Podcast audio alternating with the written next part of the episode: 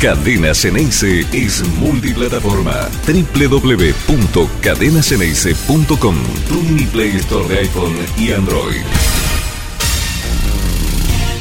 Muy buen mediodía para todos. Estamos todos conectados en Cadena Ceneice. Saludo por supuesto a los que están en el chat, los que están en el canal de YouTube y por supuesto los que están en la aplicación de www.cadenaceneice.com Vamos a tener reiteraciones de este programa a las 6 de la tarde, a las 12 de la noche y a las 8 de la mañana. Esta es la versión, por supuesto, de la una. Mi nombre es Nicolás Chile, como ustedes bien lo pueden observar. Allí están mis redes sociales para, para hacer la conexión. Hoy nuevamente nos toca hacer una versión íntima. Eh, voy a estar solito con el Ferrari. Esperemos que no, no me dejen con eh, conduciendo la parte de atrás, siéntense hacia adelante, así podemos charlar un poco. Ustedes saben que, que el conductor necesita tener esa, esa interacción con la gente constantemente y por eso Marcelo hoy va a descansar la, garganta, va a descansar la gola. Eh, veremos si puede realizar un entrebosteros, esto todavía no lo hemos podido eh, confirmar. En caso de que no se haga el día de hoy, que es lo que normalmente se hace, se hará posterior al partido de la Lanús eh, el día domingo. Esto es lo que, eh, lo que me, ha informado Marcelo. Intentará hacerlo eh, hoy por la noche de ser posible, pero si no, si, si no realizarlo, lo, lo, hará el día domingo, donde se, por supuesto se hará el gran análisis del partido que tiene Boca en la bombonera a partir de las 8 de la noche ante el Club Atlético Lanús. El Mister tiene que armar un rompecabezas. Digo el Mister porque ya Marcelo Wegan, ya Cristian Medina, ya van dos jugadores que, están trayendo eh, el Euroboca, porque esto del Mister es una vieja forma de decirle a entrenadores ingleses que dirigían en, eh, en España en aquel momento. Los primeros campeones eran del Athletic Club en los años 20 y era un equipo más que nada formado eh, por la colonia inglesa que estaba allí en el País Vasco. Después, por supuesto, el Athletic se, se volvió más un equipo en el cual solo salían jugadores vascos, esa era la, la, la término, pero hubo mucha influencia inglesa y una de ellas fue el Mister, el señor. Entonces quedó, y de tanto seguramente ver fútbol español, muchos de nuestros jugadores que tienen la cabeza solamente en jugar en ese tipo de ligas comienzan a aplicar lo del Mister. También recordemos que Almirón fue Mister porque dirigió el Elche en dos ocasiones. Pero estoy divagando un poco, el Mister revisó el equipo, lo tuvo que rearmar, tenemos un nuevo, una nueva baja, Norberto Briasco, que era una, una idea que se tenía. Le voy a decir los equipos que se fueron tirando esta semana para que vean eh, la locura que tenía Boca, que tiene, recordemos, eh, ahora 12 lesionados. Al principio probó con los jugadores que hacían el regenerativo, que no habían disputado ante Colo Colo por la Copa Libertadores. Y ahí escuchamos Javier García, Facundo Roncaglia, Lautaro y Lolo, que finalmente juegan la, la pareja central, Nicolás Valentín, Nahuel Genés, Pulpo González, Rolón, aquí aparece el nombre de Juan Ramírez, recordemos, eh, bueno, después lo termino, Valentín Barco iba a ser el volante por izquierda, era una posible opción, y estaban Briasco y Vázquez. Todos estos jugadores, por supuesto, no habían jugado ante Colo Colo. Allí vamos a destacar algunos jugadores que terminan en el ensayo final de hoy, que veremos, tenemos el informe de Juan Pérez, Facundo Roncaglia como lateral derecho ya determinado. Con un Nicolás Valentini reemplazando a un Figal que había terminado con alguna nana, por supuesto antes del lateral izquierdo, y la novedad de Nahuel Genes que podía llegar a ser el lateral por izquierda. Después, eh, el nombre de Barco, eh, la solución de Brias contra la lesión de Langoni, y Juan Ramírez eh, que iba a estar supuestamente por la punta derecha. Después se forma un nuevo equipo que ilusiona más a la gente. Este es el que hablamos de titular, con Sergio Romero, Roncaglia, Valdés, Figal, Genés, X Fernández, Alamarela, Cristian Medina, Valentín Barco, Benedetto y Briasco. Y muchos dijeron, che, qué buen equipo, qué, qué buena forma de, dentro de lo que tiene Boca, es lo mejor que puede formar. Bueno, ahora tenemos el otro equipo que, se dijo durante ese momento. Por, se hizo con Javier García, Roncaglia, Valdés, Valentín y Barco. Miren la cantidad de nombres que estamos tirando. Medina, X Fernández, Paul Oscar Romero por izquierda, Benedetto y Uriasco. Hasta aquí siempre con dos delanteros. Boca no tiene mucho, Vázquez no, no era tenido en cuenta para ser titular, teniendo en cuenta su autoridad. Ya vamos a hablar, por supuesto, de todo lo que es el rum rum que hubo el día de ayer con, con Vázquez y su posible ida al fútbol belga. Pero bueno, Briasco tuvo una, una pequeña lesión, una, una contractura, una sobrecarga, y no va a ser de la partida. Entonces tiene que armar nuevamente el rompecabezas. ¿Qué es lo que puede hacer Almirón? ¿Cuáles son las herramientas que tiene el Mister? ¿Cuáles son los automatismos que puede formar? Y acá es donde ponemos un nuevo equipo ante Lanús. Parece ser este el definitivo. Y cuando se escucha un solo delantero de punta, eh, a la gente de Boca le pone, le preocupa. ¿Cómo puede ser esto? Lo que pasa es que al tener un solo punta, quiere decir que vas a tener tres jugadores en ofensiva, un 4-2-3-1. Al tener un 4-2-3-1, por eso le respondo a Emanuel Gama que me pregunta si Barco va de volante o de lateral, eh, necesita que en la posición que iban a hacer el tándem Genés Barco que estaba pensado, ahora lo tienen a Barco como lateral por izquierda. Y es aquí la sorpresa. Ramírez, que aparecía por el sector derecho, ahora se fue puesto casi como extremo por izquierda. Como si de golpe le apareciera el espíritu, el espíritu de, un extremo y lo, coloca allí. No, yo para mí va a ser una, línea de tres volantes adelantados. Y este es el equipo que terminó parando al Mirón. Javier García en el arco, yo no lo pondría todavía seguro Javier García. Yo tengo mi duda ahí entre él y Chiquito Romero. Facundo Roncaglia, Bruno Valdés, Nicolás Valentín y Valentín Barco. Barco de lateral por izquierda. Paul Fernández y X Fernández ocupando la mitad de la cancha. Cristian Medina volcado como volante por derecha. Oscar Romero por el centro.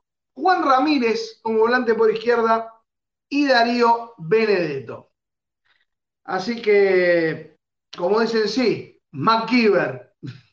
Aunque yo lo veo más, eh, lo veo más otro tipo de comando a, Almirón. Eh, tiene otras características que, la de MacGyver, pero bueno, con, con Chaucha y dos palitos tiene que formar un equipo según lo que los 11 lesionados, que los quiero recordar, para que no, no queden duda, que ahora son 12. Rojo, Langoni, Merentiel, Advíncula, Fabra, Ceballos, Pallero, Sandes, El Toro Morales, agrego los juveniles Tomás Díaz y Bruno Sensi, y ahora Norberto Briasco. Estamos hablando de un equipo entero lesionado. Es mucho, ¿no? Ya estuvimos discutiendo también las razones por las cuales se producen estas lesiones. El doctor Migroni fue clarísimo eh, eh, en su explicación, por eso cada vez que podemos lo, lo traemos entre nosotros para que nos dé su punto de vista. Es un equipo que a lo mejor sorprende, va a ser este esquema por primera vez. Yo dudo que Ramírez sea extremo, no le veo las características. Creo que el equipo se va a organizar más con Oscar Romero más adelantado, pensando en, lo que se hizo con Colo Colo, que a lo mejor le gustó un poquito a, Almirón esa idea ante la falta de recursos ofensivos. Habrá que probar lo de, lo de Valentini, sacando por, por Figal, pero este es el equipo que decidió poner. Algunas reflexiones al respecto. Está claro que Alan Varela está corriendo de atrás, porque si hay dos seleccionados y probás un mediocampo con cinco personas, y no lo colocas a Alan Varela, está claro que no, no está en la consideración del técnico como, entrenador y va a probar con Paul y con él, con los dos Fernández poblando la mitad de la cancha. No me desagrada el equipo eh, eh, en el medio campo, me parece que es donde quiere plantar batalla. Y acá tenemos que hablar otra vez de esquemas espejo. Esto lo vamos a analizar con Esteban Sánchez, por supuesto Pancho que tiene eh, todas las novedades de Lanús. Y yo creo que vamos a encontrar dos esquemas similares para el juego, quizás con un poquito más de libertad por el lado de Lanús en el medio, que se mueve más hacia la derecha, dependiendo quién sea, si Bollo o Esquivel el que esté allí eh, en esa línea de tres volantes adelantados. Pero creo que va a haber un 4-2-3-1 espejado de un lado y del otro, eh, cada uno ocupando sus espacios. No es la primera vez que Almirón lo realiza, no siempre fue con los mejores resultados en ese sentido, y además porque es, un, es el equipo el cual lo puso en el mapa. Jorge Almirón logró una final de Copa Libertadores, ganó la final 4 0 con San Lorenzo, con el Granate, con lo cual estamos hablando de una de las mejores demostraciones de fútbol que yo he visto en los, últimos tiempos. Y el famoso partido de la semifinal de vuelta eh, en la Fortaleza ante River. Todos esos partidos son como muy importantes en la historia de Jorge Almirón como entrenador del Granate, que recordemos que antes de dirigir a Boca había estado en Lanús un segundo ciclo y no le había ido muy bien, de ahí tiene su segundo ciclo en el Elche, en el cual dura muy poco porque se pelea con Bragarnik y ahí es donde arriba a Boca. Pero Almirón va a enfrentar a uno de los equipos en los cuales se vio la mejor versión de lo que él intenta. Claro que Boca tiene las limitaciones de las lesiones, las limitaciones de tener que armar algo, armar un equipo sólido y con la idea que tiene él, pero yo no veo que pueda haber mucha velocidad en este equipo, porque el único que yo pienso que puede hacer ese trabajo, mejor dicho, dos jugadores.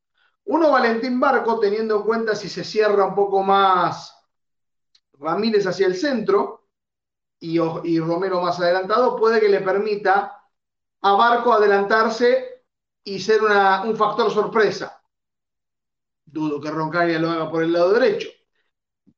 Entonces, desde Medina y Barco creo que van a estar los factores de velocidad, de circulación. El resto creo que va a rondar en tener la posesión de la pelota y tener la sorpresa por derecha por Medina y por izquierda por Valentín Barco. Creo que esas son las ideas que podemos sacar en conclusión, eh, viendo este posible equipo que arme, que Boca espeje un esquema ante su rival, o bien que Oscar Romero funcione como una especie de media punta, con Ramírez más, más cerradito para darle el espacio a Valentín Barco. Son todas opciones que por supuesto se irán develando a medida que transcurra el partido, que será transmisión por supuesto de Cadena Ceneice, con Marcelo González en los comentarios, con Ángela Pelia como relator y todo el equipo por supuesto que estará allí en la bombonera. Son todas estas dudas que teníamos. Yo de esta ensalada de nombres y la cantidad de lesionados, como para que tengan una idea que Boca arma un equipo a la expectativa, espejando al rival y buscando ciertos espacios. Pero no esperen una gran movilidad. Es más posicional. Son jugadores que tienen menos velocidad y más toque. Eh, Romero, quizás el despliegue de Paul un poco, pero entre cómo manejan la pelota X Romero y cómo la pueden circular hacia Medina y Barco, es donde veremos cómo, cómo explota el Ceneice. No fue la única novedad, por supuesto, en el fútbol. El básquet se trajo una victoria más que importante. Un 75-72 que si tenemos suerte lo estaremos analizando con la gente de Triple Ceneice que estuvo allí eh, durante el partido. Fue transmisión en la aplicación de Cadena Ceneice. Ellos tienen, por supuesto, su propio YouTube. Estuvimos ahí siguiendo jugada tras jugada y se dio una situación parecida a la de Instituto, eh, la última posesión del equipo rival, y con Boca robando eh, esa última bola y con la diferencia que esta vez no terminó con mayor cantidad de puntos, sino que simplemente fue con el robo de la posición. Muy bien defensivamente, tanto en la jugada de los seis segundos finales como en la de los dos. Y estamos hablando de Kimsa, un, equipo, uno de los equipos más importantes de la liga, que venía con un invicto en estos playoffs jugando como local. Es muy importante que se haya llevado ese punto. ¿Por qué? Porque ahora tocan los dos partidos en la, en la bombonera, en ese sentido, y allí podrá dar la posibilidad de invertir la localía. ¿Qué significa invertir la localía? Al tener la ventaja, el empate se juega sí o sí un quinto partido, que es el que se va a jugar en Santiago del Estero, pero después Boca lo puede definir en su propia casa si gana todos los partidos a partir de ahora. Así que miren lo importante que puede ser para el Ceneice esta victoria importantísima del básquet. También hubo victoria en el vóley, las guerreras le ganaron a San Lorenzo 3-2. También lo estaremos ampliando porque más que nada yo quiero dar este énfasis. Si bien Boca es un club de fútbol, tenemos que diferenciar entre los que prefieren que Boca sea un club de fútbol y los que preferimos que Boca sea un club con fútbol, que sea un club atlético. Y si bien no es el mayor foco que tienen los hinchas en general, nos gusta ver cuando gana Boca, ya sea en ajedrez, en gaming, en tejo, en bochas, en deportes individuales como pesas, en atletismo con Boca Running, el Boca Handball, que es el proyecto nuevo, Boca Hockey, que, que se está armando. Hay un montón de situaciones que hacen que Boca pueda ser un club muy grande de fútbol, como lo es, pero también sea muy grande en las otras actividades y sobre todo en la actividad social.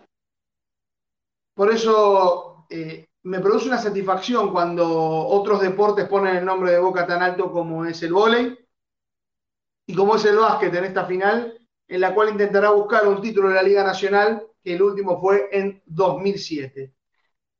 En fútbol, Boca por ahora se está reconstruyendo. Le faltan muchas piezas, pero vamos a ver cómo lo bautizó aquí un, un oyente, un agente del, del chat, ¿Qué es lo que hace el Mr. McKeever Almirón? Les dejo el número de teléfono, por supuesto, lo vamos a poner allí en pantalla para que hagan su opinión sobre el posible equipo que está armando Boca. Ahí tenemos el número de teléfono, más 54 11 2681 8980. La consigna que nosotros tiramos es, ¿qué te parece este equipo que está parando Almirón? También pueden hablar del triunfo del básquet, del triunfo de vóley, de los temas que ustedes prefieran.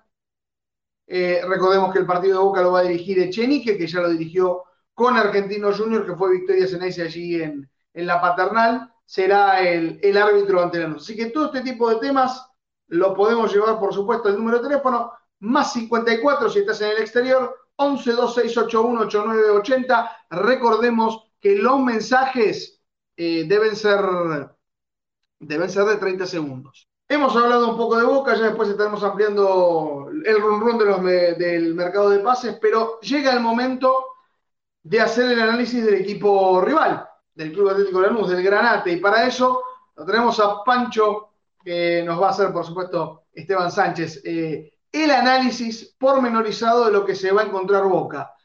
Pancho, ¿qué tal? ¿Cómo estás? Y te voy a hacer una pregunta, la primera, antes de hacer el análisis de Lanús. Teniendo en cuenta este parado que hizo, eh, ¿tenemos que hablar de dos esquemas espejados que Almirón va a espejar lo que presenta Lanús? Hola Nico, buen mediodía. Mira, em, no, no sé, no me suena. La verdad que todavía estoy tratando de entender qué es lo que va a hacer eh, Almirón. Eh, principalmente la posición de, Ramírez y de Oscar Romero.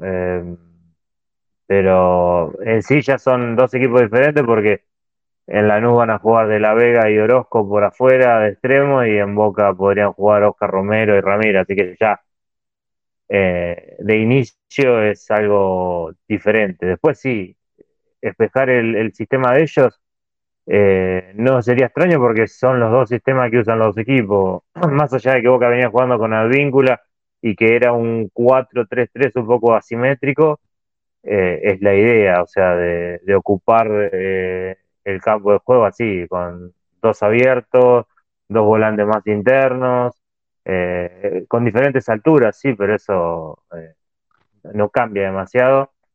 Pero bueno, en este caso, al jugar Ramírez y, Oscar Romero, eh, más, más tres volantes más, no sé cómo, cómo será el equipo.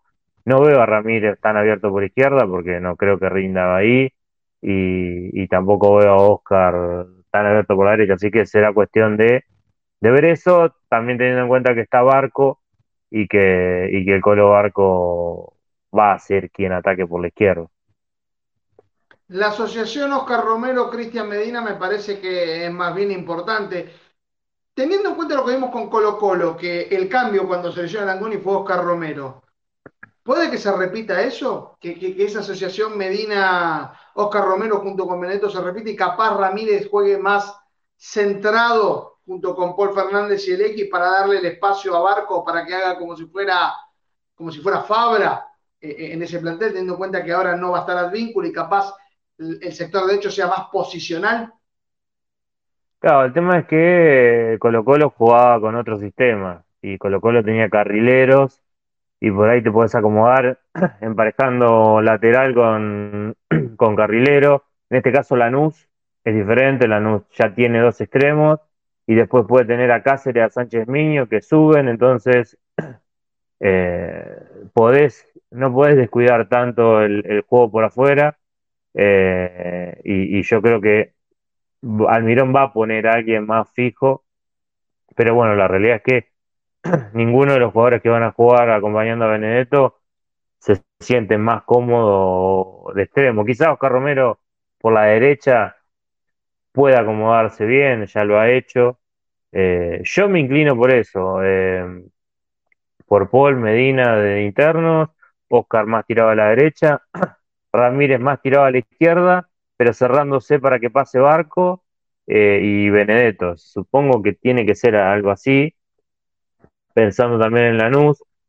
Pero bueno, un Lanús que seguramente sea la iniciativa, más allá de que Kudelka siempre fue un técnico que, se ha caracterizado por, ser protagonista, todo en este Lanús se ha sentido más cómodo, eh, eh, jugando más que nada, cediendo un poco la iniciativa y, atacando más con espacio, porque bueno, tiene a, Orozco, tiene a Pepo La Vega, Leandro Díaz, que que a campo abierto gana muchos duelos y que aguanta todo y que, que puede, puede ser importante.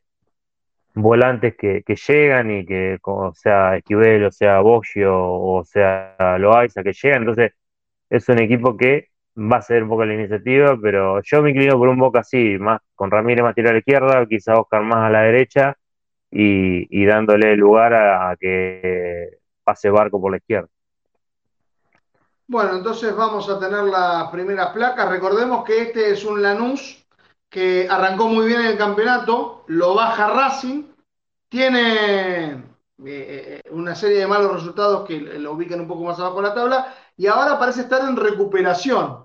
Eh, esto en base solamente a resultados. Ahora vamos a ver cómo es que juega el equipo de FDK, Pancho. Sí, en realidad Lanús arrancó con cuatro triunfos consecutivos y como bien dijiste, perdió con Racing Después tuvo, y después fue, es un equipo que de visitante le cuesta mucho ganar, de hecho ganó los dos primeros partidos de visitante con Colón y con, y con Estudiantes, y después no pudo ganar más de visitante, tuvo varios empates, Central Córdoba, Godoy Cruz, y después ya viene de, varias derrotas eh, consecutivas jugando de visitante, y con jugando de local muy fuerte, o sea, de local creo que ganó siete partidos y después empató con Argentino Junior y perdió con River. O sea, es un equipo que es muy fuerte de local, pero que de visitante le ha costado un poquito más. Eh, bueno, el último empató con Independiente, ahí sobre la hora, pero hace siete que no gana de visitante y quizás es por eso que, no está más arriba, aunque bueno, en realidad está en el sexto lugar, pero tiene un partido menos porque con Unión no se suspendió, entonces tiene ahí, puede alcanzar a estudiantes si lo gana, y podría quedar incluso hasta cuarto, pero ha hecho un buen torneo, Lanús el año pasado anduvo muy mal y en este la verdad que con la fortaleza de local eh, ha, crecido bastante y, está cerca y está bien, bien ubicado para las copas. Bueno, si quieres arrancamos con las placas. Bueno, Lanús es un equipo que generalmente juega 4-3-3. Eh, Kudelka prefiere generalmente jugar 4-3-3. Em, en este caso, la línea de cuatro se viene repitiendo en los últimos partidos, aunque para este partido ingresaría Sánchez Miño por, por Soler. Soler creo que jugó los últimos dos partidos. Sánchez Miño había jugado con Ñul, había jugado bien Sánchez Miño con Ñul. Bueno, y, no sé si tuvo alguna lesión, estaba jugando Soler. Y ahora volvería Sánchez Miño. Cáceres el lateral derecho, Cáceres es el, está prestado de Racing. Sí, claro, que tuvo un muy buen momento en Racing después empezó a perder confianza y, con Gago prácticamente no ha jugado, lo, cedieron y la verdad que Lanús ha levantado bastante su nivel, se ganó la titularidad y, se lo ve bien. Después, la dupla central es... Como pasó con Gómez, que surgido de Racing, pero sí, pero lo de Gómez fue. Claro, tuvo. Sí, lo de Gómez fue una mezcla física y también así un poco de confianza, pero muchos problemas físicos tuvo Gómez Cáceres, quizás más tema de confianza. Después la dupla central es Aguilar y Lema. Braguieri es el titular, pero está lesionado, así que en los últimos partidos ah, se corrió del lugar Lema a la zona de segundo central y Aguilar lo acompaña. El lateral izquierdo en el partido con Ñul fue, mm, fue Soler. Eh, después el 5 Belmonte, Loaiza y Bogio, generalmente son los internos. Bogio en el partido contra Independiente lo pulsaron. Contra Atlético Tucumán jugó Esquivel y creo que como Bogio no está del todo bien físicamente, va a repetir Esquivel. Los extremos son de La Vega y Orozco, que rotan, no, no tienen un, o sea, en un momento va de La Vega por la derecha, en otro por la izquierda, Orozco lo mismo, pueden jugar por cualquiera de los dos lados y suelen rotar, y Leandro Díaz es la referencia de ataque. Eh, si quieres pasamos a otra placa. Esto fue el partido con Independiente. Si vemos es más o menos el mismo equipo. Eh, de hecho, me parece que es el mismo. Sí, es el mismo con Soler, Lema, Aguilar, eh, Cáceres, De la Vega, Orozco, sí, es el, mismo equipo, el, 4-3-3. En esta jugada Belmonte había salido bastante arriba y, quedó fuera de posición, pero Belmonte es el 5. Yo no, todavía no termino de terminar si lo mejor para Belmonte es jugar de 5 jugar de interno, pero bueno, como tiene tantos internos, eh, incluso ha jugado hasta Laucha Costa de interno, eh, Belmonte se adaptó bien de 5. Loaiza, que en un momento era 5, eh, en Defensa y Justicia se acostumbró a jugar de interno, pisa bien el área y acá en la NU sigue jugando como interno, pero el equipo... Y ahora igual estoy mirando esto, me parece que en, el, en la foto anterior lo puse mal, puse Soler, pero ese contra jugó Sánchez Miño, me parece. Eh, pasemos si quieren a otra placa. Bueno, esto también fue con Independiente. Esto creo Sí, la previa del gol de, Independiente, de un rebote de Cauterucho, eh, dio un mal rebote a Costa, a un tiro de Ortiz y le quedó el rebote a Cauterucho. La línea de cuatro es la misma. Acá vemos cómo De la Vega y, Orozco retroceden y, se involucran bastante en, la fase defensiva. Los tres volantes y Leandro Díaz es el que siempre queda descolgado, es el que por ahí sí presiona arriba, pero una vez que la, la línea de la pelota quedó atrás, él queda descolgado para que lo busquen en el juego directo y aguantar y esperar que, lleguen los otros volantes. Pasemos si quieren a otra. Del mismo partido, acá, acá vemos algo que me pareció muy extraño en esta imagen. Muy abierta la, dupla central. Lema no sé qué hace ahí. Eh, y Belmonte tiene que meterse en la, jugada a retroceder fue una chance muy clara esa Independiente, pero eh, va mal parado. Acá vemos cómo Bogio y Loaiza saltaron arriba a presionar, eh, lo típico en realidad de, un 4-3-3. Y Cáceres que... Además a los 7 eh, minutos, una, una locura ese tipo de jugada. La no sufrió mucho ese primer tiempo con Independiente. Con Independiente sí, sí, la pasó bastante mal. Independiente se puso en ventaja, incluso después pudo haber aumentado. Después Lanús eh, encima la luz se quedó con uno menos, apenas arranca el segundo tiempo y dentro de todo eh, se manejó bien y, eso es lo que tiene el resultado.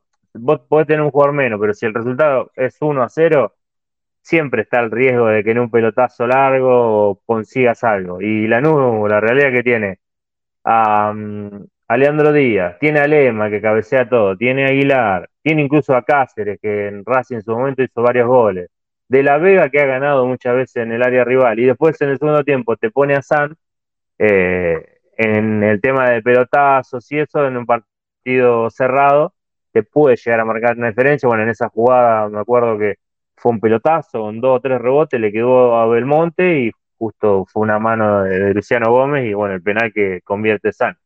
Pero sí, raro en este partido. no comete muchos penales, por suerte, ¿no? sí, sí, aparte de Boca se los cobran a todos. se los cobran a todos. San es uno de los goleadores que le ha convertido absolutamente todos. Eh, Boca era un equipo que se le resistía mucho, eh, últimamente después lo pudo, le pudo convertir, pero de los grandes, al que menos le ha convertido es a Boca el Pepe. Sí, sí, sí, sí. No, eh, a, Independiente lo, lo, tiene de hijo directamente. Sí, no, no, pasemos si quieren. Hasta con ojos cerrados. Pasemos a otra placa. Esto fue el último partido, ya con Atlético Tucumán. La línea de cuatro, la misma de Consolar. Eh, el mediocampo acá ya tiene Esquivel, Loaiza por la derecha, Belmonte de 5, Esquivel que había ingresado por Bogio. Y los delanteros, Orozco, Leandro Díaz y De la Vega. Acá vemos a De la Vega por la izquierda, en otra foto lo hemos visto por la derecha. Suelen cambiar bastante. El otro día De la Vega jugó un partidazo contra el Atlético Tucumán. Eh, hacía rato que no lo veía jugar así. Pintaba para mucho tuvo un bajón bastante grande, físico y, también de confianza, y ahora como que está intentando volver.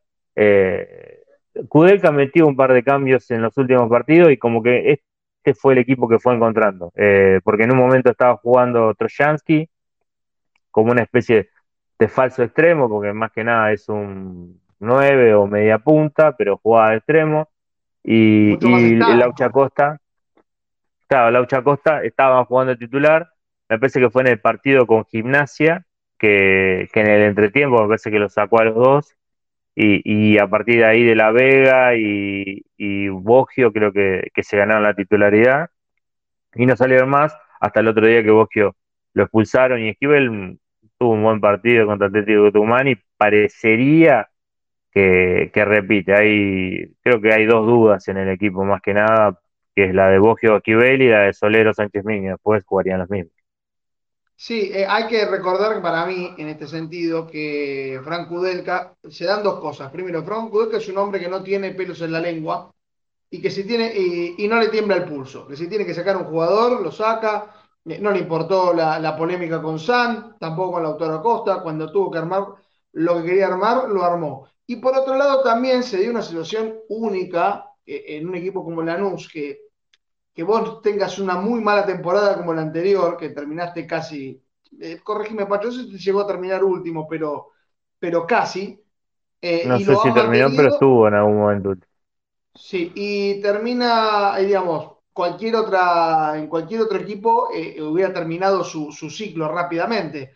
Y sin embargo lo han mantenido y ahora como que tienen un poco la recompensa, es como como el ejemplo de, que a veces hay que esperar los procesos. Claro que en un equipo, un equipo grande es muy difícil, pero la sí, Defensa Justicia, Talleres, son, eh, se pueden dar el lujo de, tener una mala, una mala temporada o un mal campeonato y después reponerse el siguiente. Sí, yo creo que en realidad es por, por el respeto que por ahí le tienen a Kudelka. Saben que Kudelka ha tenido procesos dentro de todo buenos en un par de clubes.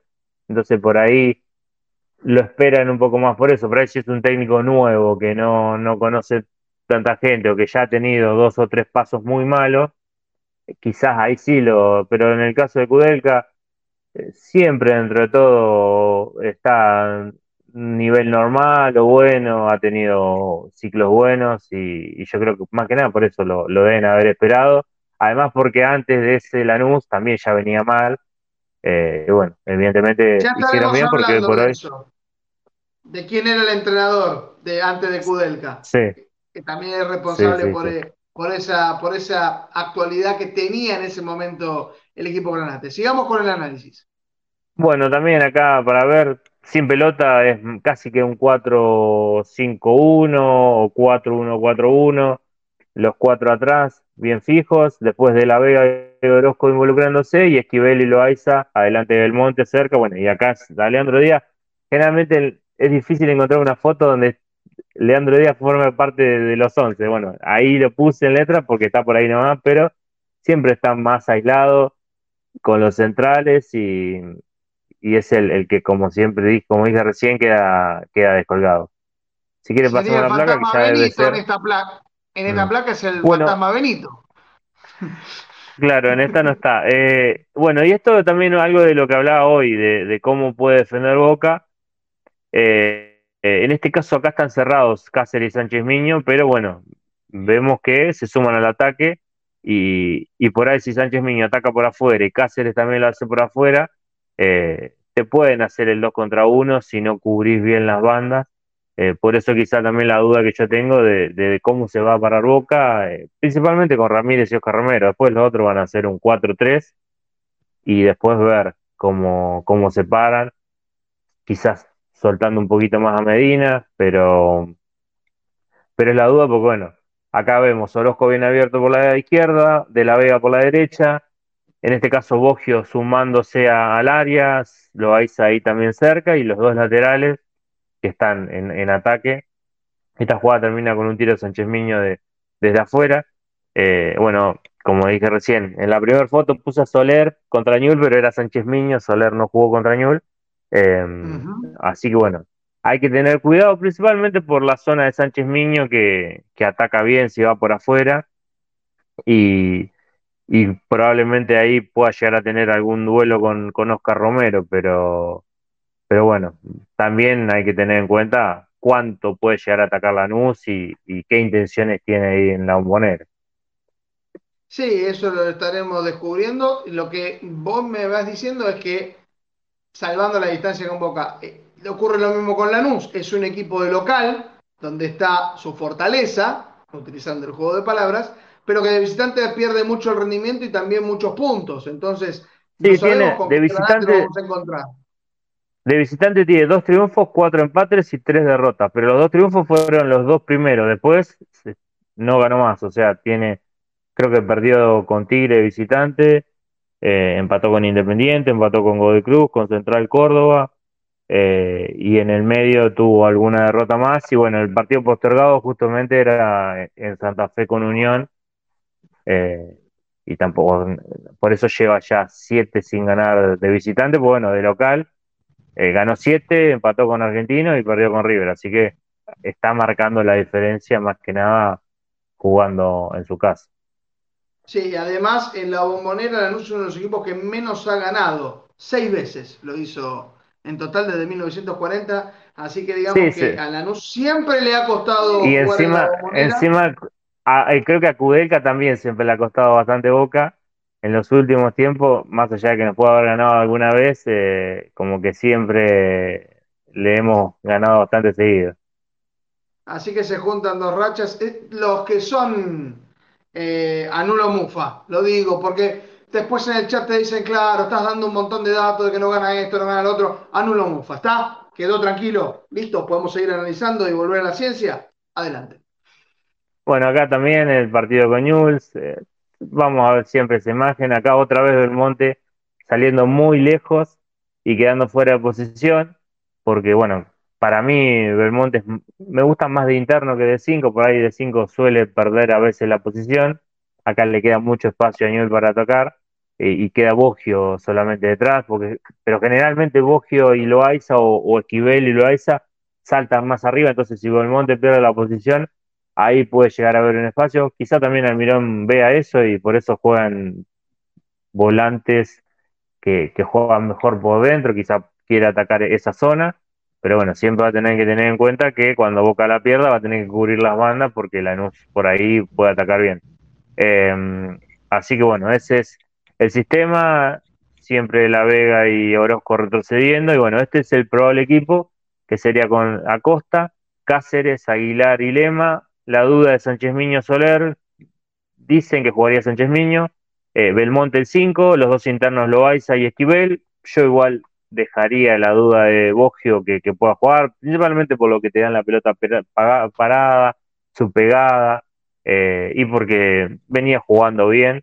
Y después los extremos, Pepo de la Vega y Orozco, que yo lo pongo así, pero cambian de lado continuamente.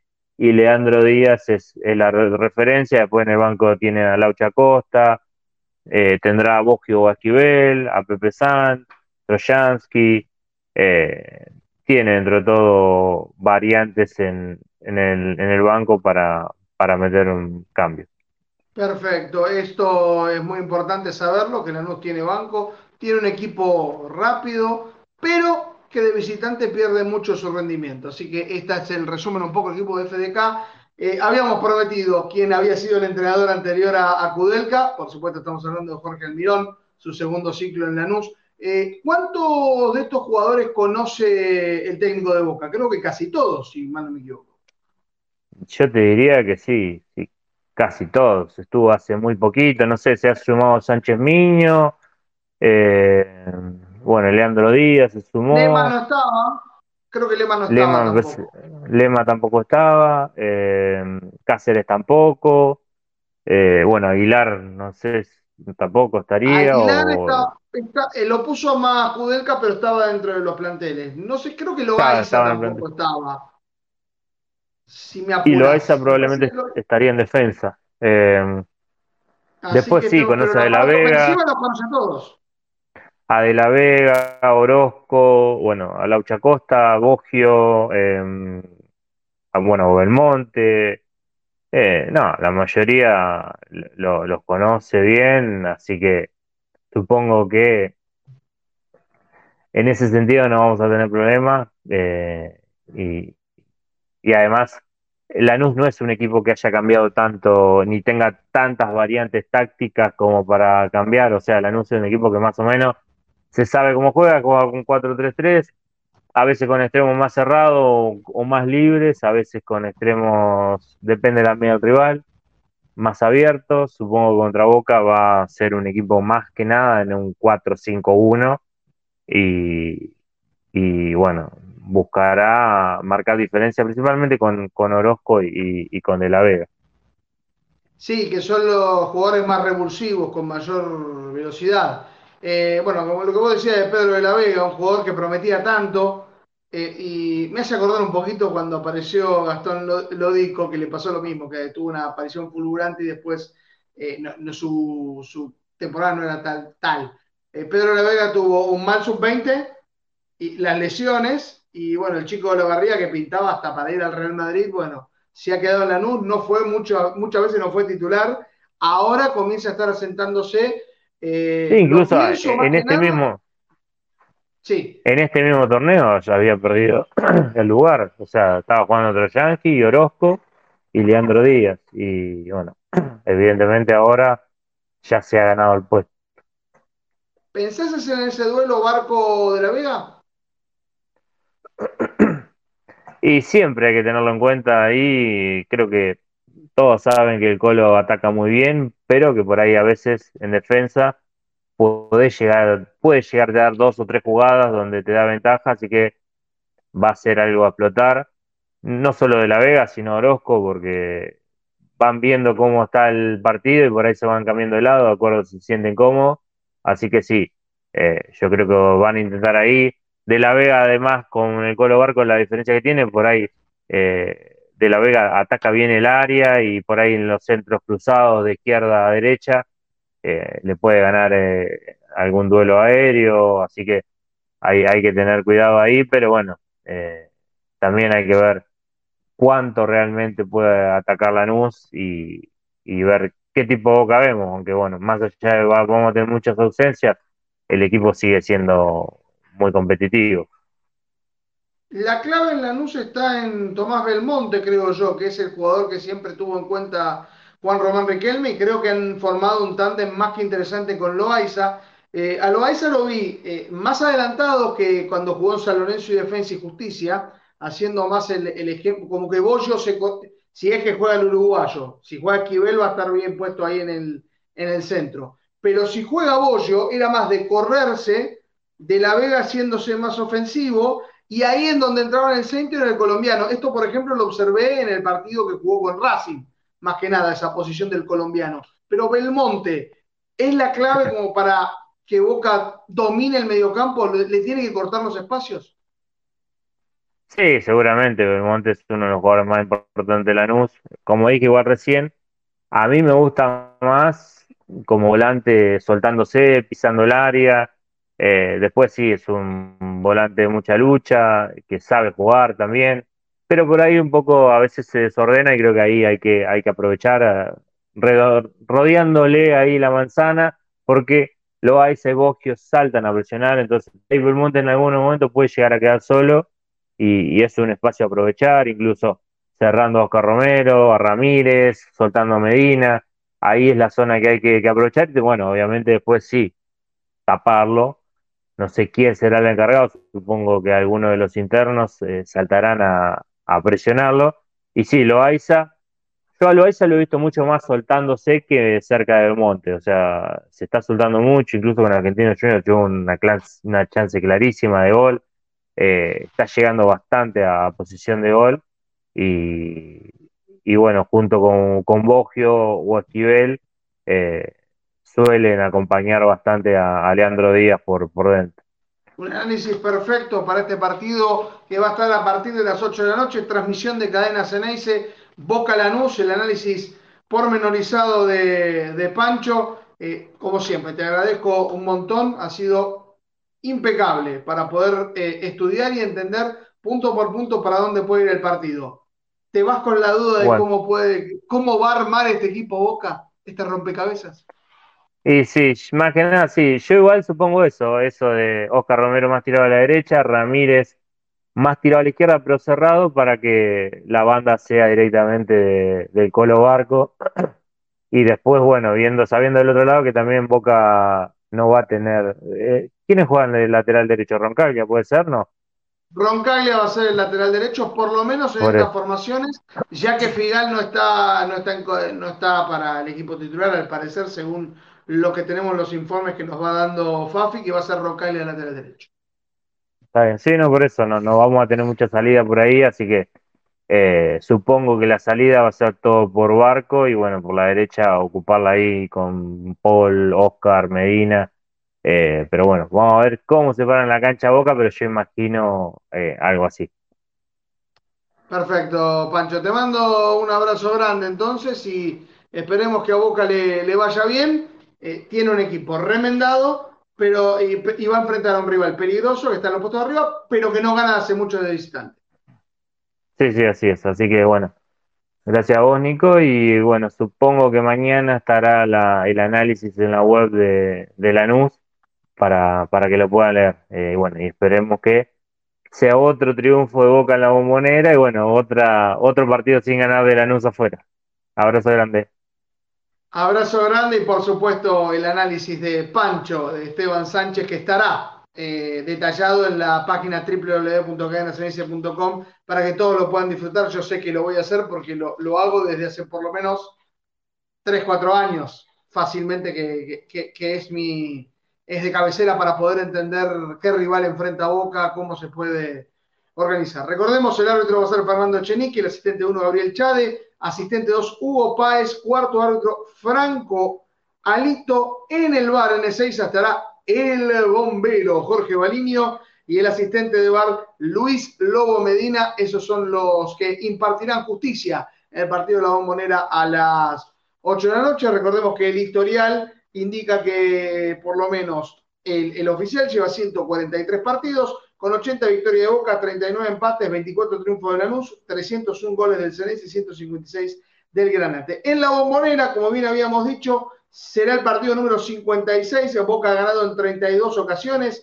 17 empates, solo 6 triunfos de Lanús, 131 goles azul y oro y 60 granates. Vamos a escuchar algunos de los mensajes que nos han dejado los oyentes al más 54 11 2681 8980 sobre esta idea que se tenía del posible equipo de Boca con un solo delantero. Los escuchamos. Hola Nico, buen día. Me parece bien esta formación que puso el Mister. Para mí va a jugar 4-4-1 con Oscar de enganche y el Pipa solo arriba. Y no hace falta la velocidad. Hay que buscar asociaciones y ser opción de pase para, para el compañero. Hola Nico, buen mediodía, Mariano de Tablada. Nico, ¿qué va a hacer Nico con lo que tiene? me parece bien. Y Ramírez de extremo, y ya jugó de extremo, jugó de extremo con Pisi y jugó de extremo, ha jugado de extremo en, Argentina. Sí, es cierto. Hola chicos, bueno, la primera consigna. Me encanta cuando juegan los colores azul y amarillo. Lo disfruto y lo disfruto por supuesto cuando ganan, cuando pierden para nada y perdiendo si pierden mal. ¿eh? Me encanta ver a las gladiadoras, a las chicas del vóley, al básquet, a los de tercera, al fútbol sal. Me encanta, me da placer verlos y me representan. Hola cadena, ¿cómo andan? Santiago de Coblan. Bien, Nico, ahí poniéndote la 10 y bancando el programa. Eh, la verdad, y sí, a ver, ¿qué podemos decir? El equipo me gusta, considerando lo que tiene disponible, ¿no? Eh, pero bueno, hay que bancar. Sí, yo confío en el Mister, así que vamos boca con todo.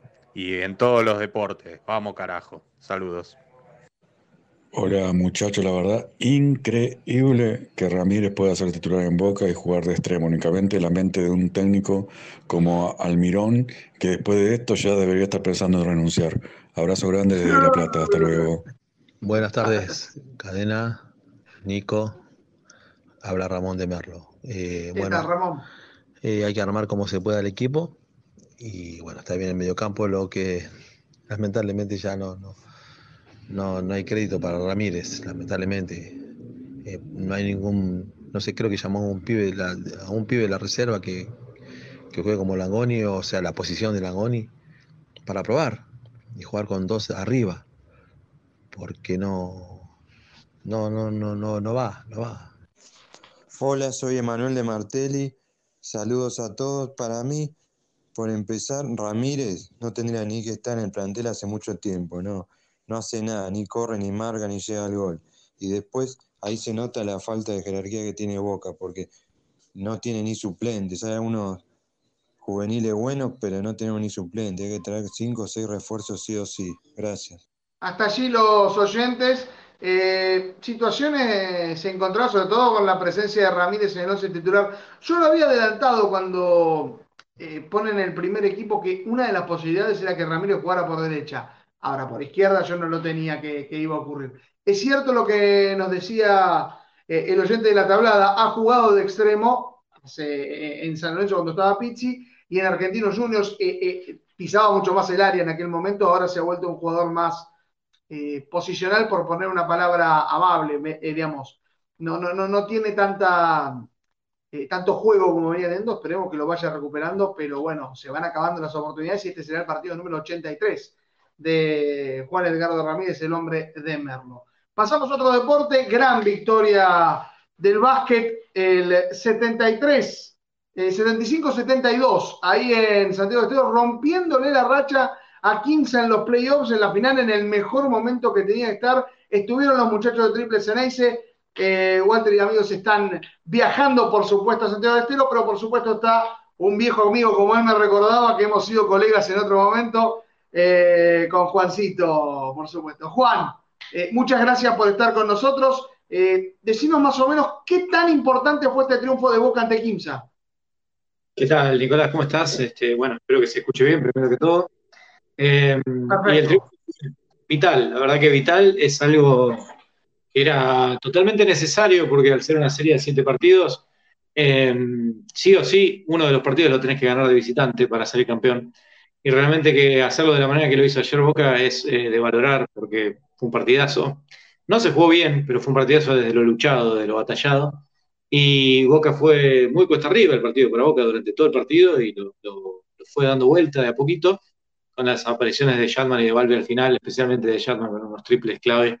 Eh, y se lo termina llevando. La verdad que una maravilla lo, lo de Boca, teniendo en cuenta lo que es el rival, que como decías vos, venía sin perder en todos los playoffs, le había ganado 3 a 0 a Gimnasio, un muy buen equipo, eh, sin perder ni siquiera allá en Comodoro, que es un lugar muy complicado para jugar. Y, la verdad que en el primer partido también Kimsa se lo había llevado con mucha categoría, así que era un partido muy difícil y Boca lo sacó adelante de manera maravillosa. ¿Qué fue lo que cambió en el cuarto cuarto? Porque estoy viendo un poquito el análisis, había arrancado 24-22 en, en el primer cuarto, después llegan el segundo y el tercero, que es donde domina el equipo santiagueño, pero después se queda solamente convirtiendo nueve, nueve en el último cuarto. Defensivamente Boca mejoró mucho. ¿Fue más falta de pericia del equipo santiagueño de no poder definir los minutos finales? ¿O porque definitivamente pusimos a jugadores como, como Traylor, como Tucker, eh, que más que nada Barber, allí eh, cortando? ¿Cuáles fueron las razones por las cuales Boca lo pudo ahogar a, a 15 en ese último cuarto y sobre todo los triples de Shatman en el final que convirtió nueve puntos en, esa, en ese último de los 19. Sí, sí, exactamente. Bueno, es difícil saber exactamente qué fue lo que, lo que pasó. Obviamente Boca defendió mejor, en especial la parte de la, de la zona pintada. Se cerró muy bien ahí y le costó mucho a, Kimsa meterse cerca del canasto, pero lo principal que hay que mencionar para la lectura más superficial del partido, lo más básico, es que Kimsa tiene un 21% de triples, convirtió nada más que 6 de 28, eh, eh, si no recuerdo mal, bueno, el 21% nada más. Sí, nada.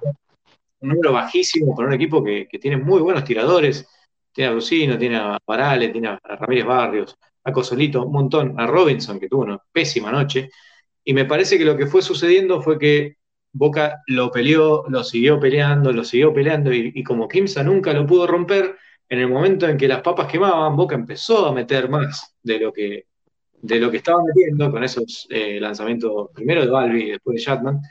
Y, ahí me parece que la responsabilidad le cayó a Kimsa, que sabía que no estaba metiendo el tiro exterior y tenía que tratar de meterla cerca del canasto sabiendo que le había costado un montón, porque dije hace un rato, no fue un gran partido, eh, Boca tuvo muchas pérdidas, pero Kimsa también tuvo 14, eh, mientras Boca tuvo 16, eh, de las cuales las tres primeras fueron antes de tirar el aro, en los primeros, el primer de juego prácticamente.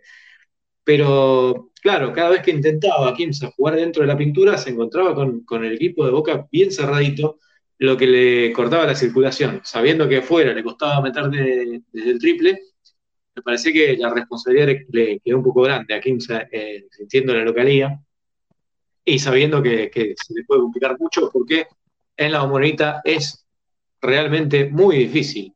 Boca, desde que volvió a la Bombonita, perdió un solo partido por fase regular que fue contra Ferro, en un partido realmente extraño porque Ferro ni siquiera clasificó a playoffs. Así que imagínense. Así que, digamos, en la fase regular Boca le ha podido ganar al equipo santiagueño. Todos los partidos se han jugado en la bombonerita. Eh, recordemos el partido, el tercero va a ser, eh, si mal no me equivoco, este lunes 21 a 20, allí en el viejo Estadio Conde. Eh, se llama la, bombonerita. No sé si sigue llamándose Conde, creo que sí, que es el pues nombre oficial de Luis Conde. Sigue siendo viejo porque es del año 97, cuando fue inaugurado, pero lo han renovado este año. No sé si estabas al tanto.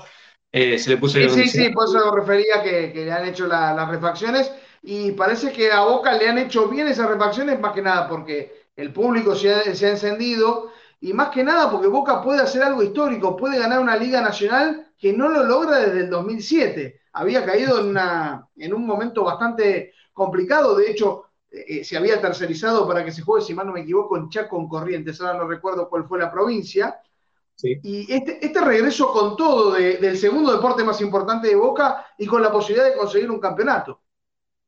Sí, sí, totalmente. Hace muchos años, bueno, lo decías vos, 2007, que Boca no sale campeón, y no solo no sale campeón, durante mucho tiempo estuvo realmente penando en la liga.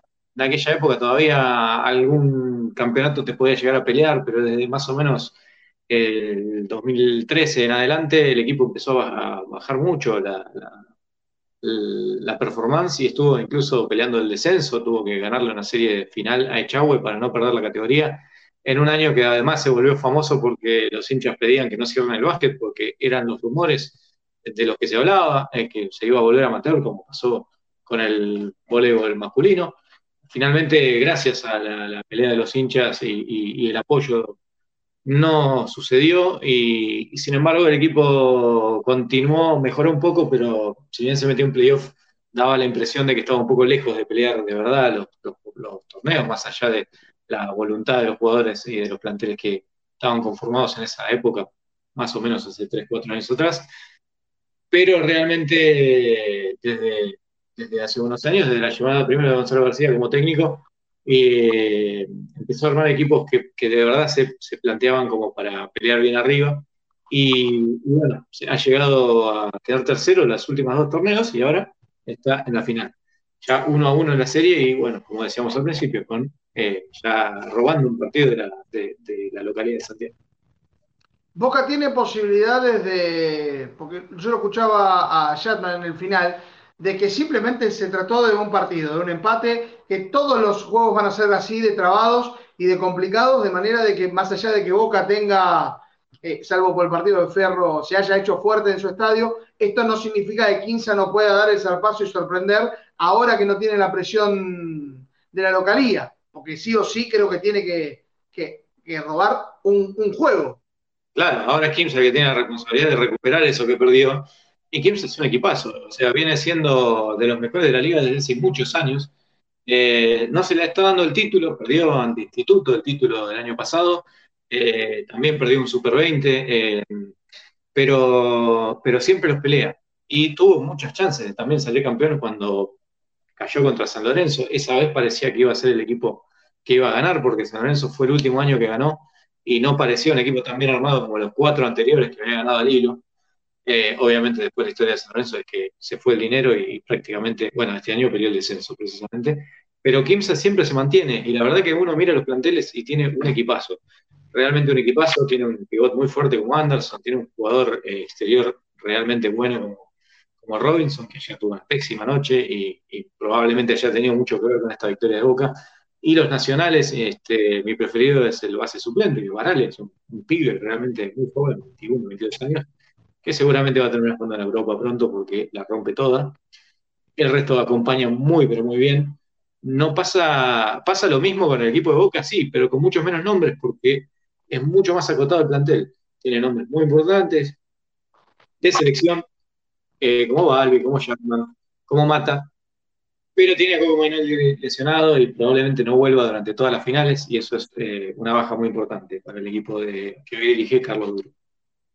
Sí, algunos de los números de Mata, por supuesto, 10 puntos, 7 rebotes, una asistencia, un recupero. Y la gran figura de Shatman, que tuvo una planilla de 19 puntos, 3 rebotes y 3 asistencias, entre las principales estadísticas de un triunfo importantísimo como Boca, eh, en un partido, y vamos a cerrarlo con esto, bastante parecido en cuanto al desarrollo y el final con el de Instituto. Eh, que parecía que el equipo cordobés se imponía sobre Boca, pero en el último cuarto donde se saca lo que uno no tiene, que ocurre en todos los deportes, eh, no solamente en el fútbol, y Boca no es la excepción en el básquet.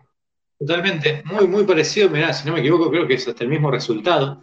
Eh, y la misma forma de, llevarlo. Eh, incluso Instituto fue más complicado porque nos llevaba 12 puntos en el tercer cuarto.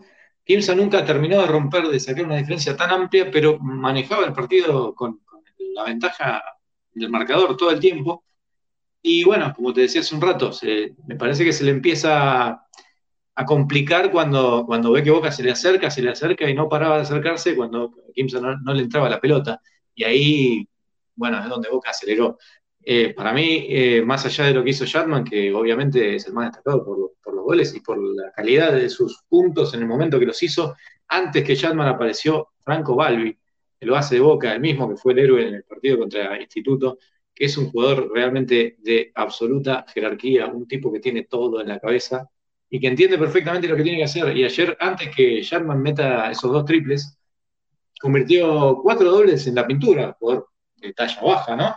De petizo, por decirlo así, eh, para lo que Se juega muy bien en general. Eh, eh, tiene todo el juego en la cabeza. Uno lo notaba cada vez que había un tiempo, un minuto que además de Duro que armaba la jugada, Balbi era el que enseguida decía, confía en mí, yo, yo armo la jugada, o sea, se ve que es el alma del equipo, hoy por hoy. Sin duda, el técnico dentro de la cancha, sin duda, el que maneja los hilos dentro de la cancha. El, termómetro del equipo es Mata, porque está en los dos costados, es un defensor extraordinario. Y ayer jugó aparte con fiebre, hizo los números que vos mencionaste hace un ratito. Y bueno, y las apariciones del, goleador, de Chatman. Esperamos un poquito más de Dart Tucker, que fue figura durante muchos torneos eh, campeones con San Lorenzo. Y casi, lo, sacuden a Sí, casi se mandó un bailecito no correspondiente ahí en Santiago. parecía que se un solo hincha que le sonrió igualmente, pero bueno, los, los poderes de Kimsa reaccionaron mal, casi se pudre todo. Por suerte no pasó mayores. Bueno, el tercer partido entonces será la Morenita el lunes a las 21.20.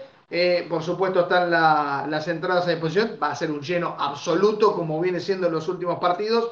Y por supuesto los que no hemos estado ahí prometemos que no vamos a ir, porque las ganas están ahí en la final, pero las cábalas se cumplen y uno lo va a seguir escuchando, por supuesto, por Triple Ceneice, a través de, por supuesto, sus redes sociales, su canal de YouTube. De allí nos habla Juan Farré, que muy amablemente nos hizo este resumen de Boca 15. Juan, te mando un abrazo muy grande y ¿Puede ser?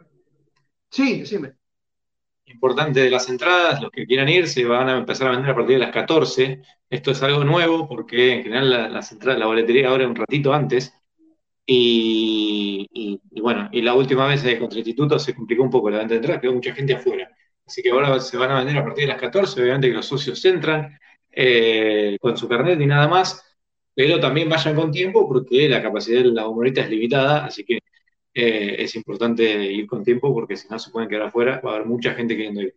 Y por último, también de paso paso el chivo, lo hiciste vos, Triple Genesis en todas nuestras redes sociales. Tengan en cuenta que hemos ido hasta Santiago del Estero a cubrir el partido, no fui yo en este caso, sí hemos ido a Córdoba, fueron mis colegas. Eh, todo lo que puedan hacer para ayudarnos, eh, en especial este, seguirnos en las redes y enterarse de cómo contribuir con, con, nuestro programa, lo pueden hacer y se los agradecemos mucho. Y gracias a vos, Nicolás, por este momento. Un abrazo grande, Juan, y esperemos que Boca consiga el tan ansiado título. Algo que parecía inesperado. Que si bien Boca estuvo en esos primeros puestos en las últimas veces, la verdad que uno pensaba que Instituto y Quimsa tenían mayor oportunidad, pero bueno, así es Boca. Y Boca siempre es ganar siempre, no importa el deporte que sea. Juan, te mando un abrazo grande. Un abrazo, hasta luego. Ahí era Juan Parré con todo el detalle del triple se Sigan los muchachos, por supuesto, en su canal de YouTube y en sus redes sociales, sobre todo en Twitter, para tener análisis. Eh, fue muy emocionante el relato, por supuesto lo estuvimos pasando en Cadena dice en nuestra app y ellos también necesitan su ayuda, como nosotros necesitamos la de ustedes para poder seguir haciendo nuestra, nuestros espacios para los diferentes programas que, van a aparecer el día de hoy, que están entre Bosteros, Verne Bostero, eh, Modo Boca, Mundo Ceneice, Póker Bostero, la cantidad de programas que siempre están con nosotros y es gracias a ustedes, a sus aportes, por supuesto, allí en Mercado Pago, eh, en boca.cadena.ceneice, con el dedo mágico de Tedeschini que les va a indicar en la pantalla, a los que observan pantalla, y boca.cadena.ceneice, y por supuesto a los que nos escuchan en radio, que es una gran cantidad, siempre, yo, me sorprende la cantidad de gente que, que escucha mi voz, así que ahí en Mercado Pago pueden dejar sus, sus donaciones eh, y sus aportes. Ahí tienen el código QR para PayPal. Esto es más que nada para la gente que vive en el exterior, que siempre ayuda. Recordemos que va a haber eh, los sorteos de siempre entre bosteros. Lo que no está definido, porque Marcelo tiene que descansar un poquito la gola para el partido más importante, es cuándo se va a hacer. Si ahora el viernes a la noche, lo va a anunciar seguramente en las redes sociales de Cadena CNS, o bien el domingo posterior al partido. Esas son las dos opciones para que haya de un entre bosteros eh, en el día de hoy. Eh, así que estábamos con toda esta información, con la alegría del básquet, la victoria 75-72 con los chicos de Triple Cenense, pero también hubo triunfo en el vóley, 3 a 2 frente a San Lorenzo, parciales de 25-23, 20-25, 11-25, 27-25 y 16-14 ante San Lorenzo. Las Guerreras están segundas y obtienen su segunda victoria en la Copa Metropolitana. Gran victoria del equipo dirigido por Eduardo Ayona. Así que, y también habrá actividades del fin de semana. Esto agradecemos, por supuesto, a la gente de prensa de Boca, el señor Eliasef, que siempre está con toda la información para que nosotros la podamos disponer con, con ustedes. Sábado 10 de junio 2023 a las 10 de la mañana, el futsal masculino, los promocionales Oro, jugarán Boca ante Bange en el parque del Polideportivo Quinquila Martín. A la misma hora jugarán las promocionales de Plata. Allí serán Boca con excursionistas en el Playón Grande de los playones del Quinquinela. Y el futsal masculino en las promocionales Azul jugará ante Parque. Todo esto a partir de las 10 de la mañana, toda la jornada completa del sábado. El domingo a las 9 de la mañana el futsal masculino, el futsal oro de la octava de primera división, Poca jugará ante Banfield, también en el Quinquila Martín.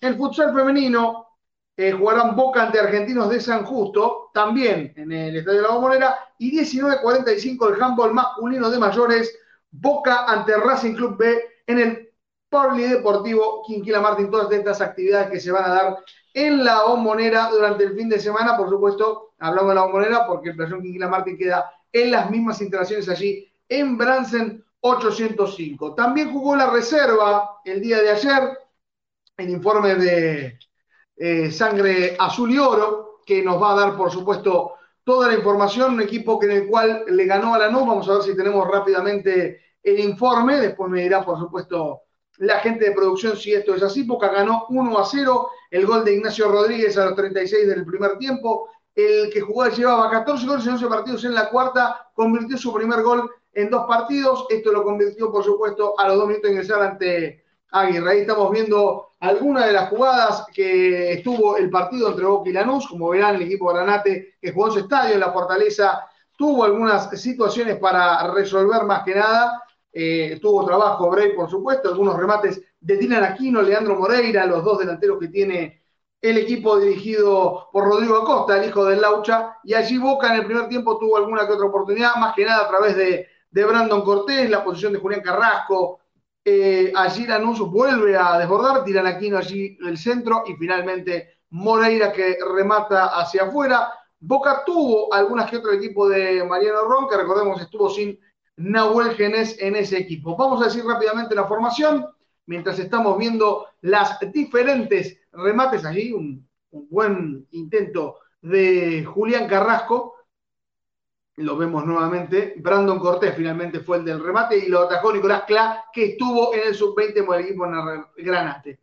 Allí vemos una de las cosas que intentó Boca más que nada, el centro, el centro aéreo, la más que nada lo intentaba atacar por allí, allí Boca con el toque claro, el remate, muy buen enganche y finalmente el arquero Clá que se queda con ese remate que había intentado Brandon Cortés, que ahí lo tenemos con ese platinado, que fueron los intentos, fue lo más peligroso que tuvo eh, el equipo de Boca. Otro cabezazo del Granate, y que estaba muy bien ahí abajo Bray, el centro de Samuel Cariaga, que supo ser, estar en el primer equipo, el cabezazo del equipo Granate, esto todo fue durante el primer tiempo, recordemos el informe de Sangre Y Aquí una jugada bastante peligrosa que no logra detener Tomás Arrieta, la falta que no cobrada por Dina Aquino, la continuación de la jugada y la, el atrapa, el atrapa Leandro Bray allí. Nuevamente, como verán, no tuvo muchas opciones, ahí casi se le escapa a Bray, finalmente fue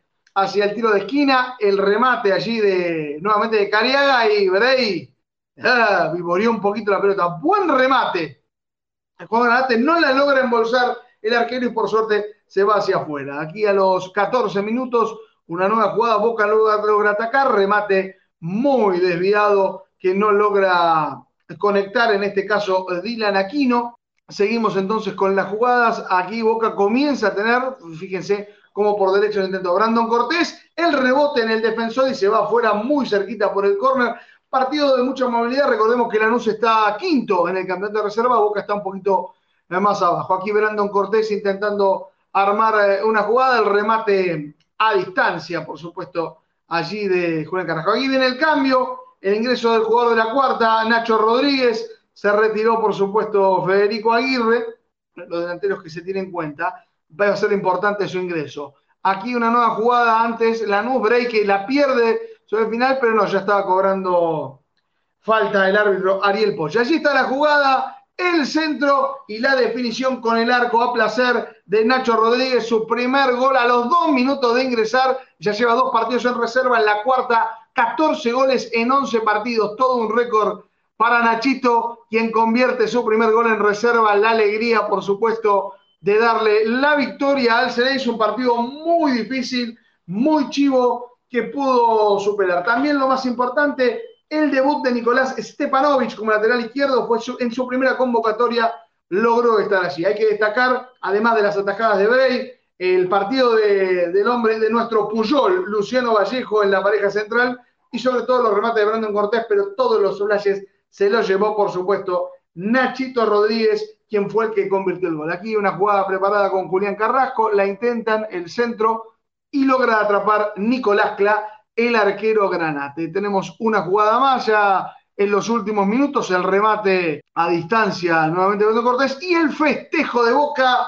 Victoria 1 a 0 en la reserva. Con esto suman su séptimo triunfo. Logran acomodarse en el décimo cuarto lugar de la reserva, recuperándose poco a poco. Recordemos que Nahuel Genés, la, Stepanovic estuvo votando porque Nahuel Genés fue subido al primer equipo por este momento. Así que un saludo muy grande a la gente de Sangre Azul y Oro que nos dio este informe muy detallado, sobre todo de Nacho Daria, quien es el que normalmente hace esta sección, que es muy importante, por supuesto, para nosotros. Vamos a hacer entonces nuestros anuncios. Aquí los tenemos aquí anotados, porque tenemos Eh, Evolución Seguros, más de 70 años de experiencia en el mercado asegurador argentino. Desde 1948 hemos trabajado en la construcción de las bases que hoy nos permiten evolucionar para seguir respaldando con la firmeza de siempre a todos nuestros clientes y aliados comerciales. Y si no, mira, Evolución Seguros, protección personal, familiar y comercial, soluciones en el momento que las necesitas, precios y financiación adaptados a tus necesidades. Consulta en www.evolucionseguros.com.ar. Evolución Seguros, de la mano con vos.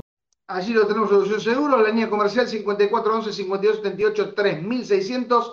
El WhatsApp 5411 2658 95 62. Evolución Seguros, más de 70 años de experiencia en el mercado asegurador argentino. Y por supuesto hay que tener cobertura médica y esto nos proporciona Avalian, que es la cobertura médica oficial de Boca y tiene un nuevo plan familiar para vos. Mira.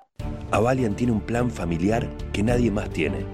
Es el plan familiar más grande de todos, para una familia compuesta por millones de personas. Una familia que se junta todos los domingos y algunos días de semana también. Que juega, ríe, canta y festeja unida y que siempre está presente cuando más se la necesita. Igual que Avalian. Avalian, la cobertura médica oficial de Boca Juniors y de la familia boquense. Un saludo muy grande, por supuesto, a la gente de Avalian, que es la cobertura médica oficial del Club Atlético Boca Juniors. Y si usted necesita un broker de seguros, se tiene que ir a Larra Zaval 1701 en Matadero, la ciudad autónoma de Buenos Aires, donde está todo servicio todo servicio seguro desde siempre, 10% de descuento en tus cuotas de seguro. Cuando estés con un broker de seguro, vas a levantar el pulgar y vas a decir todo servicio. Todo servicio. Un broker de seguros con 48 años en el mercado acompañando a nuestros productores y nuestros asegurados. Somos Todo Servicio, el mejor broker de seguros de la ciudad. Sabemos de seguro. Y por supuesto tenemos los anuncios de Chango Más, las ofertas así, tenemos lunes, martes, miércoles, jueves y domingos, descuento del 10% con Lancés y por supuesto muchas ofertas más y podrán retirar su efectivo, recordemos, y aquí es donde aparece mi miopía que dice retirar hasta 30 mil pesos con tu tarjeta de débito en nuestras cajas. Cachango más, no te quedes sin efectivo y aprovechar las ofertas como esta.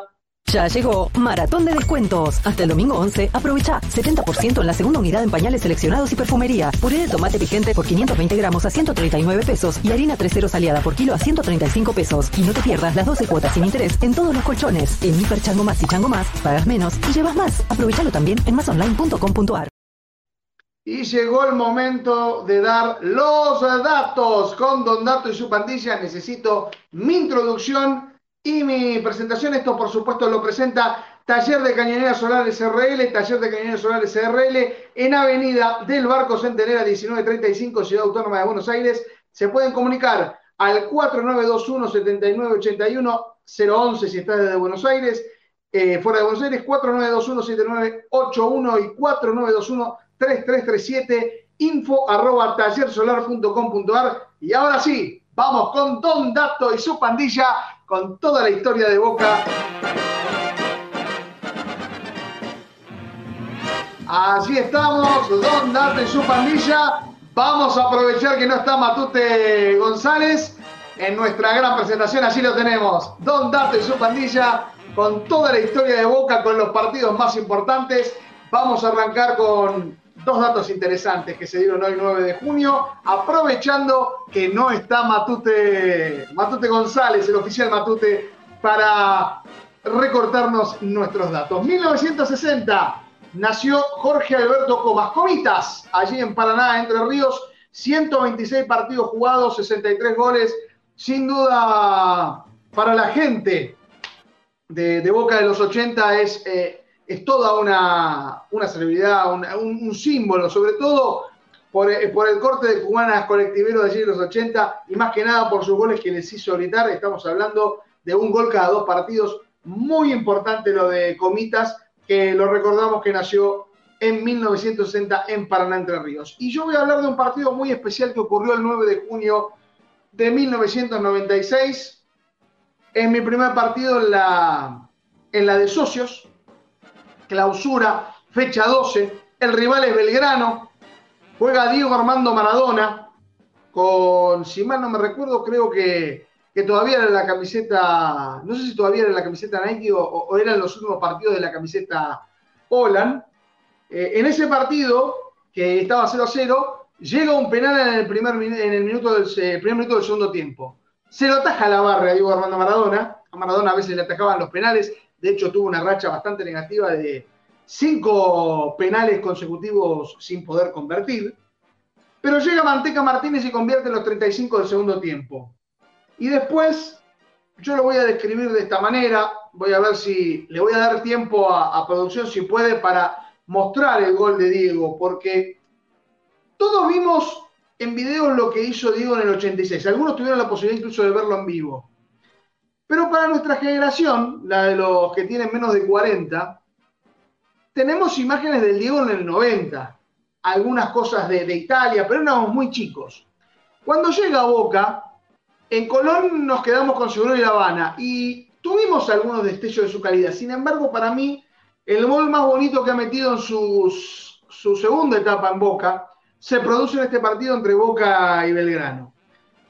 La jugada se desarrolla por el costado cercano a los palcos. Recién se había reinaugurado la, bombonera con, los palcos, ya no estaba la, torre desde el sector. Y cuando sale el arquero, la levanta de la pierna. Eh, eh, piénsenlo de esta manera. Yo estaba en la tribuna, en la primera bandeja de socios del otro lado, en la cual uno tenía que estar viendo cómo enganchar eh, la mitad de la cancha. La mitad de la cancha no se veía porque estaba, por supuesto, el guarray y el alambrado que no te lo permitía. Allí está la jugada. Surge por el sector derecho. Es un pelotazo. El Diego le gana al lateral y tiene la observación de con el jugador en el medio ponerla de emboquillada y dejar totalmente a la barre eh, parado. Eh, yo lo tengo tan marcado ese, ese juego, porque ahí es cuando dije, wow, lo que hizo este tipo. Yo sabía que Maradona podía hacer estas cosas, pero el hecho de poder experimentarlo en la cancha, de poder gritarlo, de, sorprenderse con la magia que había sacado allí, eh, te hace valorar, ah, bueno, además de que lo vi en video, lo pude ver en vivo, pude ver esa repentización. saludo muy grande, por supuesto, a la gente de Historia de Boca, que es quien nos da esta data. Pero me quedó tan marcado e, esa jugada de Maradona que me hizo valorar en vivo lo que era Diego. Yo ya sabía lo que era Diego por los videos, por la historia, por todo lo que, lo que te contaban, porque además de, los videos estaba el boca en boca. Pero ese zurdazo, como dice Nofe BX, era impresionante y yo quería recordar con ustedes, esto ocurrió un 9 de junio de 1996, ese gol de Maradona con una zurda mágica que con el eh, defensor que tenía allí, el número 4 que no marcaba, ahora me voy a acordar quién era quien lo acaba y, se la pone por arriba la barra y toda la bombonera enloqueció con ese, con ese triunfo del Ceneice. Los recuerdos hasta aquí, Don Dato y su pandilla con las efemérides más importantes que tiene el Ceneice. Va a haber un reconocimiento, por supuesto, pueden ver en el canal oficial de Boca, ya están en, las redes, eh, la entrevista hacia Alan Varela y Cristian Medina recordando sus 100 partidos, también el partido en el sábado va a haber una placa conmemoratoria hacia, hacia ellos, recordemos que en Soy Boca los adherentes a partir de las 3 de la tarde podrán hacer su, intento para poder conseguir entradas, ya superado con la parte de los socios. Y nos queda, bueno, la sobrecarga muscular de Briasco, que se une a los lesionados, los, los 12 que ha tenido. Y hubo dos ofertas al Anderlecht de Luis Vázquez. Yo les voy a decir algo. Yo todavía me acuerdo de las ofertas de Bruja Villa, que nunca se materializó, y las que hubo esos 10 millones hacia Vázquez. La primera oferta fueron 5 Recordemos que Boca tiene el 70% y Patronato el 30%. La primera oferta era 5 millones de dólares por el 100 y por rendimiento se agregaban 2 millones más. Boca rechaza esta oferta. Y después aparece una segunda oferta en la cual ya directamente completan los 7 millones de dólares sin, sin plus de rendimiento, pero por el 80% del pase. Y Boca todavía también rechazó esta oferta, él considera que tiene un mayor valor, recordemos que la cláusula de rescisión es de 15 millones.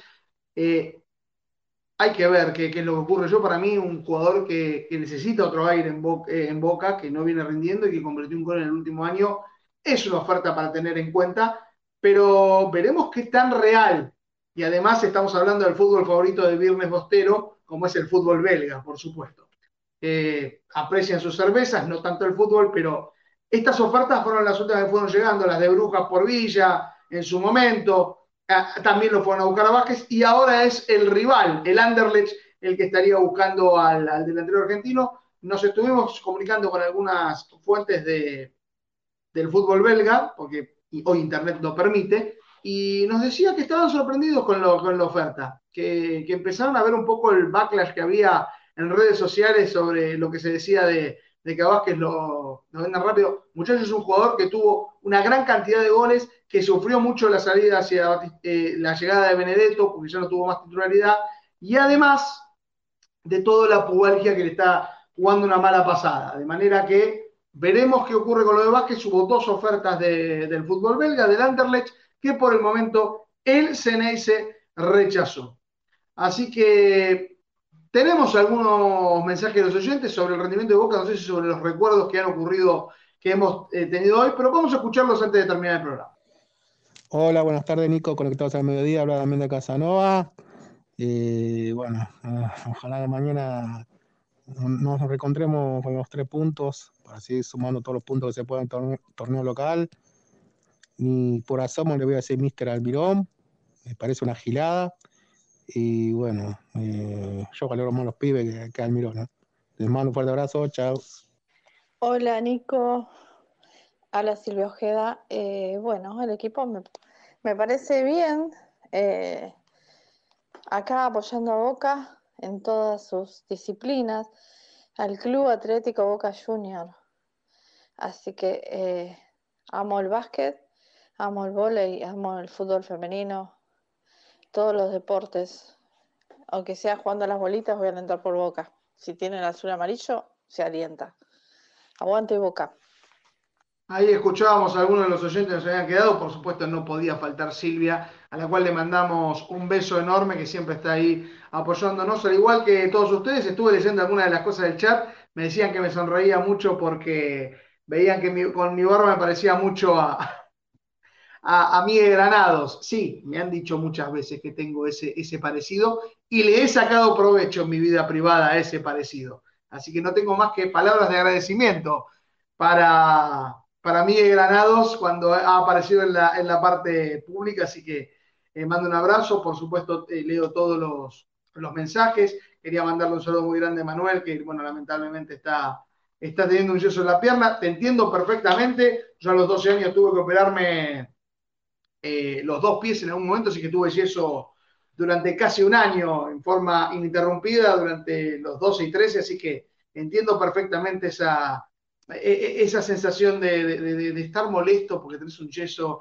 Ahora es mucho más fácil, eh, digamos, son botas, en ese momento era el, duro duro. Yo tengo, tuve un yeso acá eh, y uno en cada pierna, así que entiendo perfectamente eh, la sensación. Así que yo no me doblaba, me rompía, como decía cierto lema de, del partido político. Así que quédense tranquilos que lo de Miguel Granado lo entiendo, me lo han dicho muchas veces no solamente para cargarme, sino que alguna cosa me ha ido positivamente gracias a ese parecido, así que porque parece que cae muy bien Miguel Granados y si haces dos o tres chistes parece que ya, ya tenés ese encanto. Vamos cerrando entonces Cadena Cerencia, recordando la posible formación que, pueda tener Boca, información de Fafi Pérez que nos dio, eh, por supuesto, número 13 Javier García, 2 Facundo Roncaglia, 25 Bruno Valdés, 15 Nicolás Valentini, 19 Valentín Barco, 8, Paul Fernández, 21, X Fernández, 36, Cristian Medina, 10, Oscar Romero, 20, Juan Edgardo Ramírez, 9, Darío Benedetto, ese es el último equipo que paró. Hay que esperar, por supuesto, hacia, las últimas prácticas, pero es muy parecido. Así que, Guillermo, te digo decirte sí. La respuesta es sí, y no acepto repreguntas. Lanús, que según lo que nos daba Pancho, puede jugar con Lucas Acosta, Juan Cáceres Aguilar Lema, Sánchez Minio Soler, más posibilidad de que sea Sánchez Minio, Belmonte, el colombiano Loaiza, De la Vega, Esquivel Bollo, con más posibilidad de que sea Esquivel, Orozco y Leandro Díaz, ese es el equipo que pondría Fran Darío Kudelka, el árbitro será Fernando Chenique, asistente 1 Gabriel Chávez, asistente 2 Hugo Páez, cuarto árbitro Franco Galito, El bar lo manejará el bombero Jorge Balinio, el bombero de Tandil, y el asistente de bar Luis Lobo Medina. Esos serán los que impartan justicia, o al menos eso es lo que espera la gente de Boca. Está el rompecabezas armado, veremos, veremos si las piezas encajan, si el Mister ha podido revisar el equipo y hacer que Boca engrane, porque lo, necesita. Más que nada, ya está encaminado a la Copa Libertadores, ya está clasificado a octavos, veremos qué depara el mercado, pero hay que seguir avanzando en el campeonato. Y el golpe ante Arsenal fue duro. Le toca un rival muy difícil, con muchas bajas, pero Boca, como lo demostró en el básquet, como lo demostró en el vóley, como lo demostró en la reserva, como lo demuestra en el fútbol femenino, como lo demuestra en ajedrez, Boca nunca teme luchar y tiene todas las posibilidades para ganar este partido y poder acomodarse un poco más arriba en las copas. Porque Boca siempre merece estar arriba, pero tiene que estar el esfuerzo.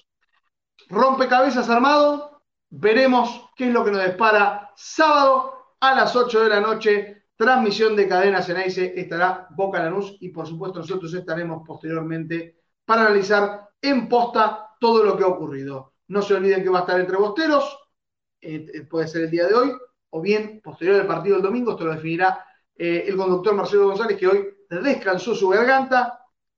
Y por supuesto, estarán todos los programas alineados. 15.30 en la app y en la web estará Mundo Ceneice en ese partido. Entre bosteros, que podrá estar entre el viernes y el domingo, antes a las 8 de la noche, punto boca en vivo, por supuesto, en los canales de YouTube.